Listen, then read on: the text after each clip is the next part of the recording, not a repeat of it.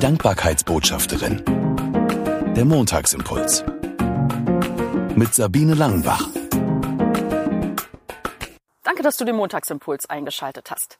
Als die Dankbarkeitsbotschafterin sage ich gerne Danke. Das ist ja klar. Ich sage am allerliebsten Gott sei Dank, aber ich sage natürlich auch gerne Danke zu Menschen, die mir irgendwas Gutes tun.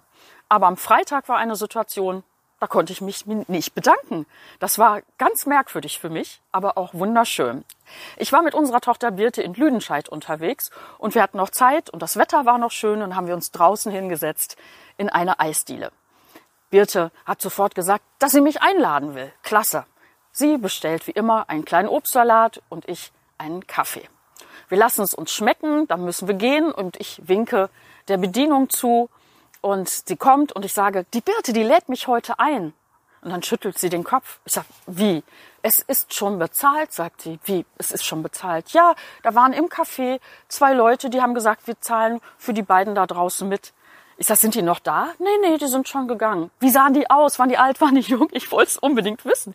Also, ich fand das total cool und habe mich sehr gefreut. Also, falls ihr beiden gerade zuschaut, dann sage ich jetzt Danke.